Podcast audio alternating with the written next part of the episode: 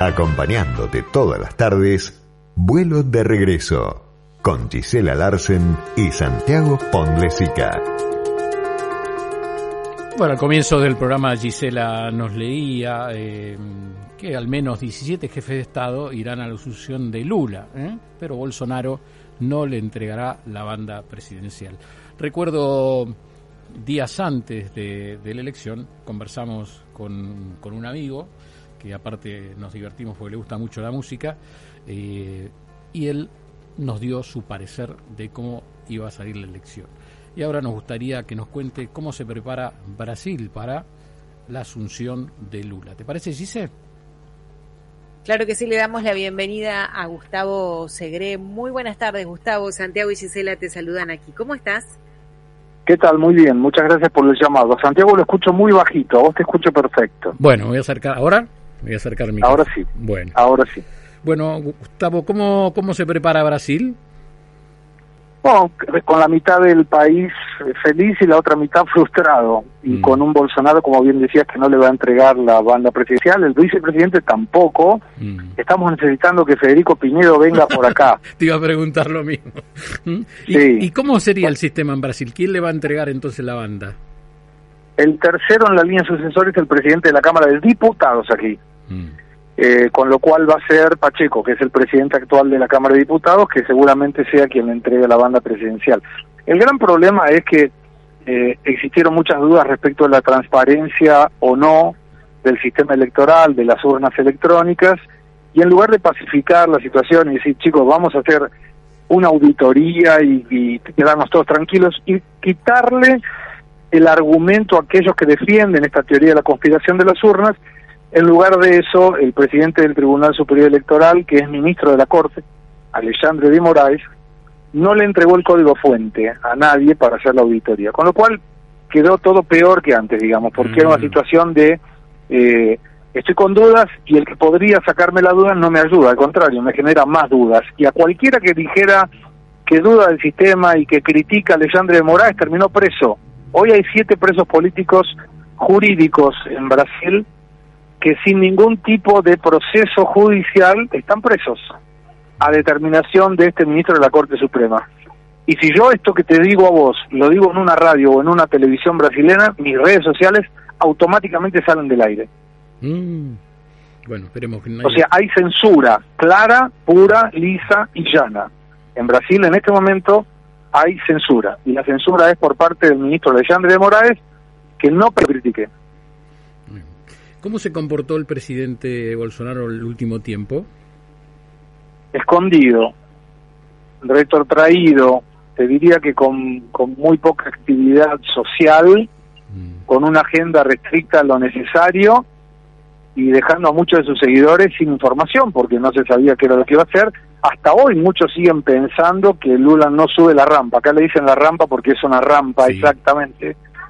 Eh, y todos dicen, muchos dicen que no sube, pero no hay ningún motivo para que no lo haga, o sea, eh, todo el sistema judicial actuó para que Lula sea candidato contra Bolsonaro y el sistema electoral actuó para que Lula gane con dudas, lamentablemente, mm. pero bueno, y, con las dudas y, y, todo en un sistema muy bien hecho por otro lado, porque hubo un ministro de la Corte Suprema que se llama Gilmar Méndez, que cambió la interpretación que a tres años atrás había dado y le permitió a Lula salir de la cárcel. Otro ministro de la Corte Suprema, Edson Faquín, que entendió después de seis años y tres sentencias confirmatorias por unanimidad de la condenatorias a Lula por corrupto, que el código postal estaba mal y que había que anular todo. Y, y eso lo dejó libre de la ficha limpia, con lo cual podía ser candidato y todo un sistema electoral que estaba hecho para que Bolsonaro no gane y fue muy bien armado para que Bolsonaro no gane pero eh, hoy cualquier cosa que uno pueda decir es pura especulación porque esta auditoría no se pudo hacer precisamente porque quien estaba a cargo de eso, Alejandro Moraes, no entregó el código fuente de las urnas. Gustavo, y aparte de esta división que nos decís en la sociedad, eh, la economía, ¿cómo está? La, economía está volando, hoy acá está bárbaro, todo está muy bien. Mm. el índice de desempleo a la mitad o menos de lo que estaba en la época de la pandemia, muchas empresas abriendo, 5 millones de empleos de la economía formal, 330 mil millones de dólares de reservas internacionales, superávit fiscal, superávit comercial, eh, la deuda en relación al PBI la más baja de los últimos años, la recaudación la más alta en los últimos años, todo está muy bien.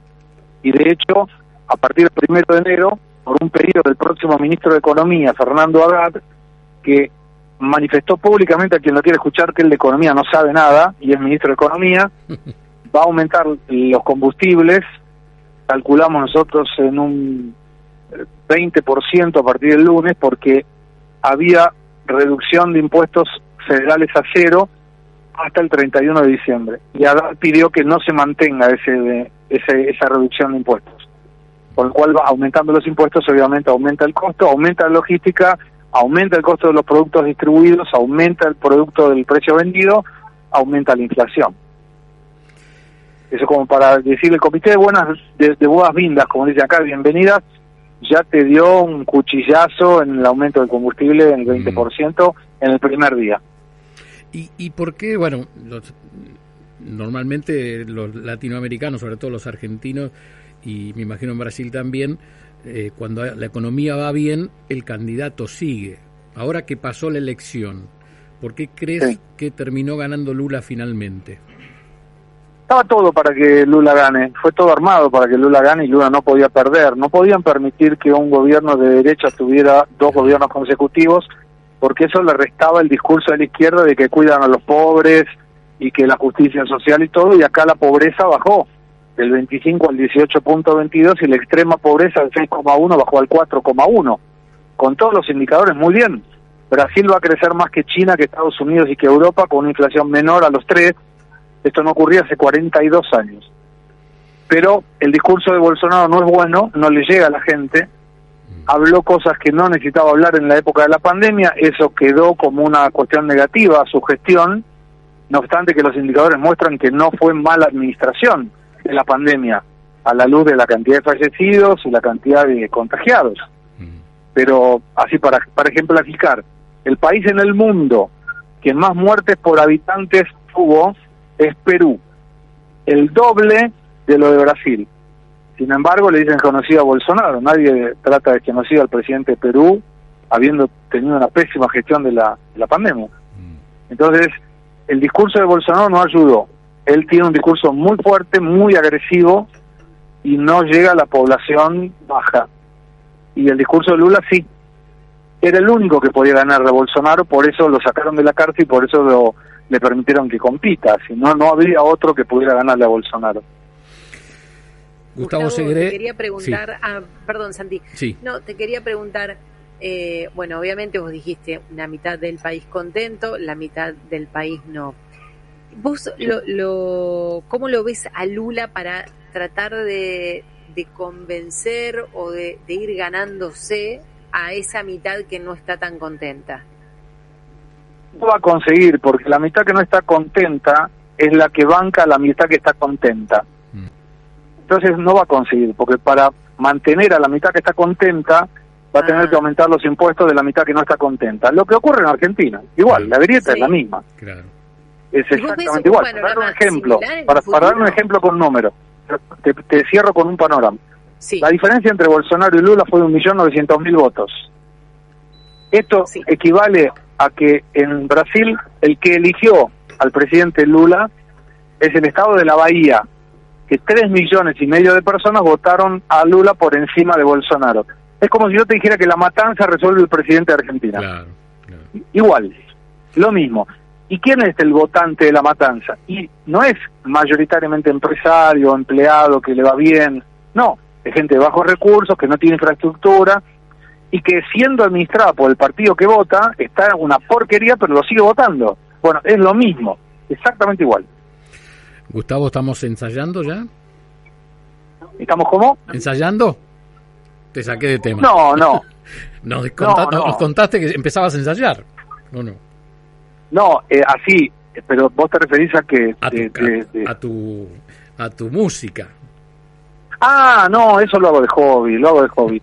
Me dedico a ser feliz y eh, bailo mi- con mi familia, canto en el auto. Ahora conseguí un programa de televisión Mm. que me pide hablar de la política y economía de América Latina tengo un momento de reflexión que se llama Momento Segre y canto al final. Estoy feliz de la vida. Pero no nos contaste que ibas a hacer un, ibas a cantar con alguien, eh, no recuerdo bien en el final de la última entrevista. La, la Sinfónica de Riverón Preto. Bueno, ¿y empezaste a ensayar o no? No, ya canté con ellos, ahora este año 2023 vuelvo a cantar, ahora ampliando tangos y boleros, y me presenté cantando tangos en una bienal de tango acá en San Pablo. Me doy todos los gustos. Qué bueno, qué bueno. Gustavo, te, mandamos un abrazo enorme, que tengas un gran año. ¿eh? Gracias, para ustedes también. Te agradecemos muchísimo siempre. A las órdenes, ¿eh? siempre a las órdenes. Bueno, que, muy bien, que sigas disfrutando, porque Brasil está bastante bien por lo que nos contás y sobre todo que se cree empleo está buenísimo. Te mandamos la alegría es solo brasilera, como dice un amigo. Uy, sí, en ese en eso sí. Alguna. Alguna, alguna, ¿eh? No te vamos a preguntar. Sí, en el mundial se quedaron todos recalientes. Viste que te dije, en ese, en ese punto nuestra. Es que no importaba si perdía Brasil, lo que importaba es que no ganara Argentina. Claro. ¿Ese, ¿Ese domingo te escondiste?